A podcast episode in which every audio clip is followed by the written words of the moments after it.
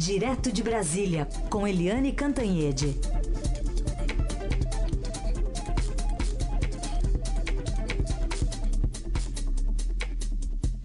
Oi, Eliane, bom dia. Bom dia, Carolina. Best friend, sim, mas a gente não está precisando discutir a relação, não, é, né? É, não, nós não estamos, né? Mas parafraseando o nosso ministro Augusto, é, Augusto Heleno, né, dá pra gente. Eu gostei muito da, da, da, frase dele ontem, da explicação, que não tinha voadora. Na nossa relação também não tem voadora, né? Ele...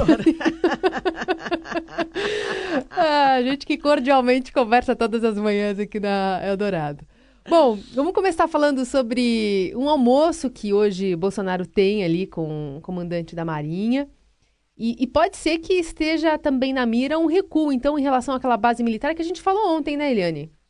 Pois é, exatamente. É... O Bolsonaro né? Parece que falou besteira, parece não, ele falou uma besteira porque o presidente da República, ele simplesmente assinou com a possibilidade de instalação de uma base militar dos Estados Unidos em solo brasileiro.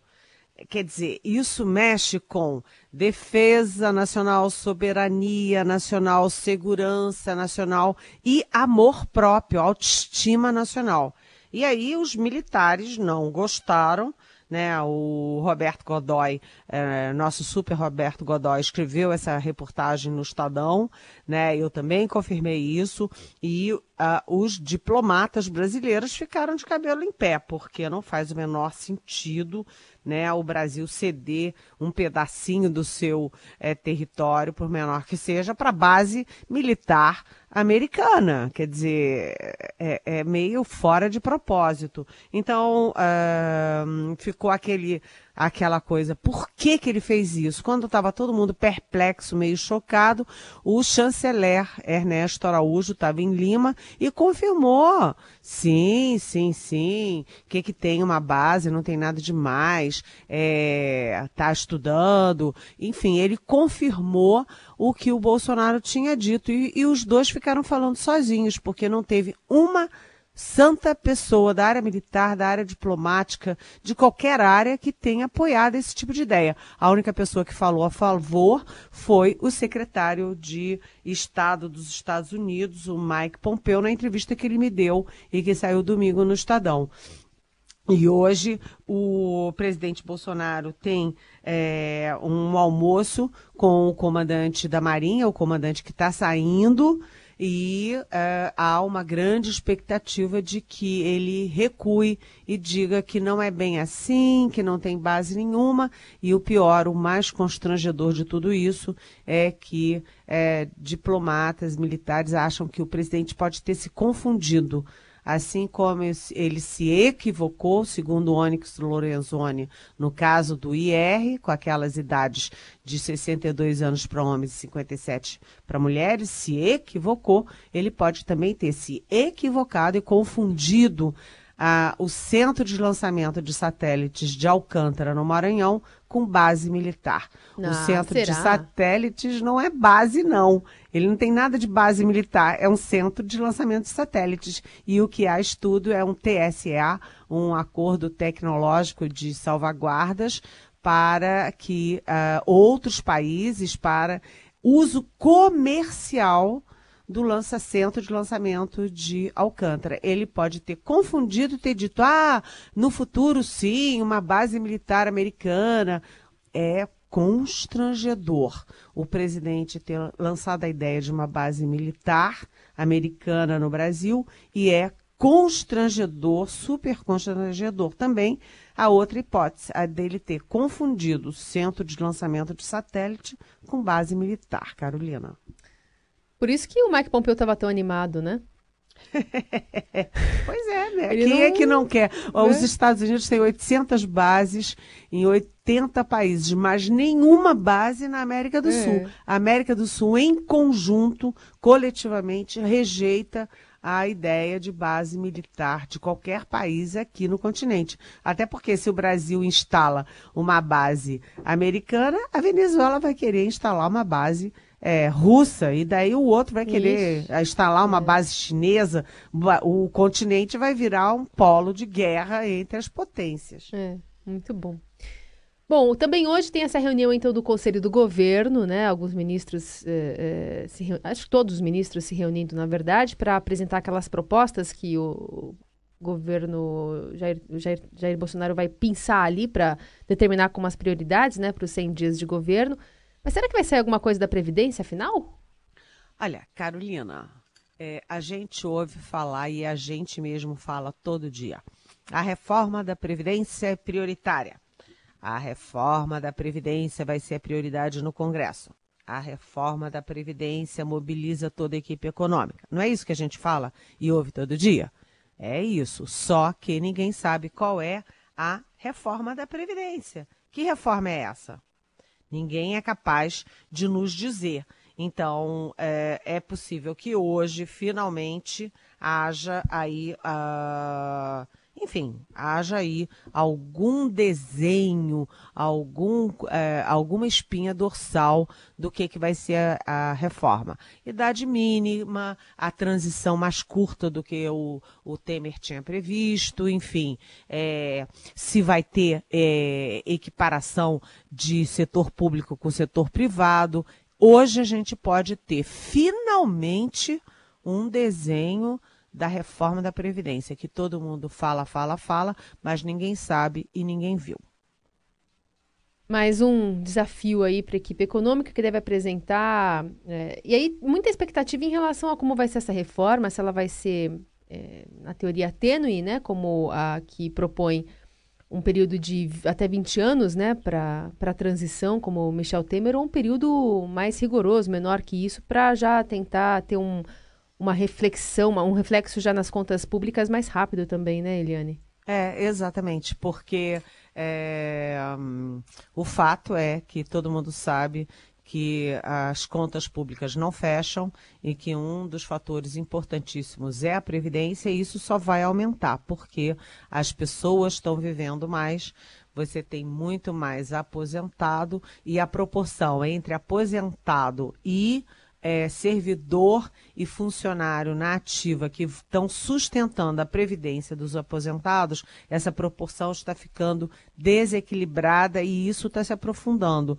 É, quanto mais é, você acelerar essa transição, é melhor para o sistema e para garantir a aposentadoria dos futuros servidores e funcionários. Agora, uma questão chave aí é equiparar os sistemas, né? Servidor público é, e servidor e funcionário privado, porque não dá para você ter uma pirâmide da Previdência em que os servidores públicos super qualificados, lá em cima, ganhando uma fortuna, consomem a maior parte do bolo. E a maioria da população ali uh, na base é, que é a grande maioria quantitativamente, recebe menos em valores do que, do que a, a, a minoria. Então, isso tem que ser corrigido.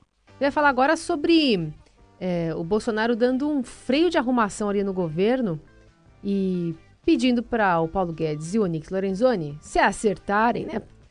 Pararem com essa, com esse diz que me disse, com esse com essas frases, né, que estão confrontando ali, deixando um mal-estar em todo o governo, também preocupando o, o, mercado, né, porque tem diretamente a ver com economia. E agora a gente tem até aí, né, Nelson, a, a, frase do general Heleno falando sobre a relação dos dois, que tá tudo bem, tá tudo azul, são muito amigos. Aquilo foi fruto exatamente de uma primeira semana. Tem muita coisa. É, é peso em cima das costas do presidente é muito grande e ele acaba ouvindo muita coisa sem ter tempo de nem de conferir se o que ele ouviu está valendo ainda. Não teve rusga nenhuma, nem rusga, nem carrinho por trás, nem tesoura voadora, não teve nada. Eles hoje de manhã se encontraram aí best friends, não tem essa história. Hashtag BFF, viu, Eliane? é, o general Heleno é assim, ele é muito, ele é muito claro, ele é muito transparente. É, agora a gente não chama mais general Heleno, né? É o ministro Augusto Heleno, mas ele é muito claro, muito transparente, é o jeitão dele falar. Agora, eu acho que nessa história toda, sabe, Carolina, isso aí é um achômetro meu, mas com achômetro com, de quem tem 40 anos aí de praia, né? É, de que estão querendo é, diversificar ou distrair a grande confusão e jogar para aí um, uma saia justa entre Onix e Paulo Guedes, porque na verdade quem criou toda essa confusão não foi nem o Onix nem o Paulo Guedes. Quem criou a confusão se chama Jair Messias Bolsonaro. Né? Ele é que falou da idade é, mínima da aposentadoria sem ter combinado com ninguém. Ele é que falou de IOF e de imposto de renda sem ter combinado com ninguém. E foi a partir das declarações dele que o ministro da Fazenda, da Economia, que é o Paulo Guedes, teve que cancelar o único compromisso é, público que ele tinha na sexta-feira para sair correndo apagando incêndio. Né? O Onix Lorenzoni nessa história só entrou ali com aquela cara constrangida, meio teatral, tal, para dizer, olha, gente, foi um equívocozinho ali do presidente e tal. Ele só tentou corrigir um erro do presidente, ou seja, estão tentando transformar o episódio numa crise entre Onix e Paulo Guedes, mas na verdade, se houve crise, foi uma crise gerada por manifestações, declarações é, é, precipitadas, no mínimo precipitadas, pelo é, presidente da República. Aliás, também no caso da base. Ele é que criou uma confusão, um mal-estar no governo inteiro por causa da história da base militar e das outras coisas. Ou seja, é, é, deve ter mesmo aí é, tensões internas, porque o, o Onix Lorenzoni é que vai ter que tourear deputados e senadores para aprovarem a reforma do Paulo Guedes. Então, é claro que em alguns momentos os interesses de um e de outro vão colidir, mas o fato é, real é que se houve crise, foi uma crise criada pelo Bolsonaro, nem pelo Guedes, nem pelo Onix. Tem uma mensagem que chegou aqui da Márcia do Campo Limpo, dizendo assim: quero saber da Eliane até quando vai esse namoro do Bolsonaro com Paulo Guedes. É, é, aí ela menciona justamente essa fala do general Heleno, dizendo que eles são best friends, mas não sei não, hein? Questiona a, a Márcia aqui. É porque ontem também o Bolsonaro lembrou, né, de como se aproximou, de como é, começou esse namoro, né, com o Paulo Guedes também, reafirmando essa relação é, longa e possivelmente duradoura entre os dois, né, Eliane? Olha, o Paulo Guedes é, é, um economista que há muito, muito, muito tempo ele tem uma determinação, um objetivo de vida que é, é mudar a economia brasileira. É, ele tem isso muito seriamente. E ele lá atrás ele fez uma avaliação de que nenhum dos candidatos à presidência tinha chance de ser eleito. Nenhum deles ia dar certo. Ele fez pesquisa, ele observou muito o cenário e aí ele concluiu que o perfil ideal seria o do Luciano Huck, o apresentador de TV Luciano Huck. E os dois se aproximaram. É, o Luciano Huck, inclusive, montou equipe equipe para discutir economia, para discutir educação, saúde, etc. Ele estava com uma equipe de, de campanha, mas aí quando ele viu que política é, é, é jogo duro, e aí ele começou a apanhar nas redes, começaram a mostrar fotos dele, envolver a família e tal, aí o Hulk se assustou e recuou. Neste momento, o Paulo Guedes foi para o plano B dele, o plano B era o Bolsonaro. E aí os dois se aproximaram, o Paulo Guedes e, e o Bolsonaro nem se conheciam, mas acharam que eram convenientes um para o outro, né? E se aproximaram, e aí o Paulo Guedes virou o posto Ipiranga do Bolsonaro. Ou seja, o Paulo Guedes, ele é absolutamente é, fundamental é, no, na estrutura de poder do governo Bolsonaro. Ou seja, ele é um pilar que não pode é, ruir. Tem ainda mensagem sobre a reforma da Previdência. O Rafael Felipe Ferreira pergunta, aliás, ele, Eliane, o que acha da reforma da Previdência? Se consegue ser aprovada? Qual será a estratégia da equipe governamental para conseguir o número necessário de votos? E aí também tem nesse mesmo escopo o Luiz Moreno mandando mensagem para a gente, dizendo que está apavorado porque no modo antigo ele está há nove meses de se aposentar e está desempregado há três anos.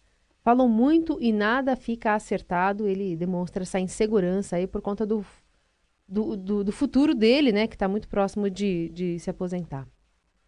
Oi, é, bom dia, Rafael. Bom dia, Luiz Moreno.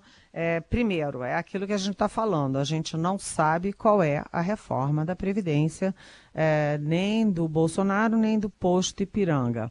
Né? A gente vai conhecer, talvez a gente conheça hoje alguma coisa, né? já, já não senhora.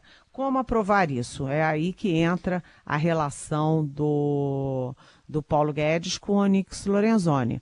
Os dois vão ter que trabalhar muito próximos, porque o convencimento de deputados e senadores não pode ser de uma pessoa só né? Começa com o Bolsonaro, é parte é, para uh, o partido dele, o PSL, no Congresso, que é uma bancada importante, é, os aliados, essa guinada que eles fizeram apoiando aí o Rodrigo Maia para a presidência da Câmara, uma é uma candidatura à reeleição que cresce muito, já tem seis partidos, e um, tudo isso faz parte de, é, do reforço do executivo dentro do legislativo. Isso tudo é um, um trabalho de convencimento, de negociação política.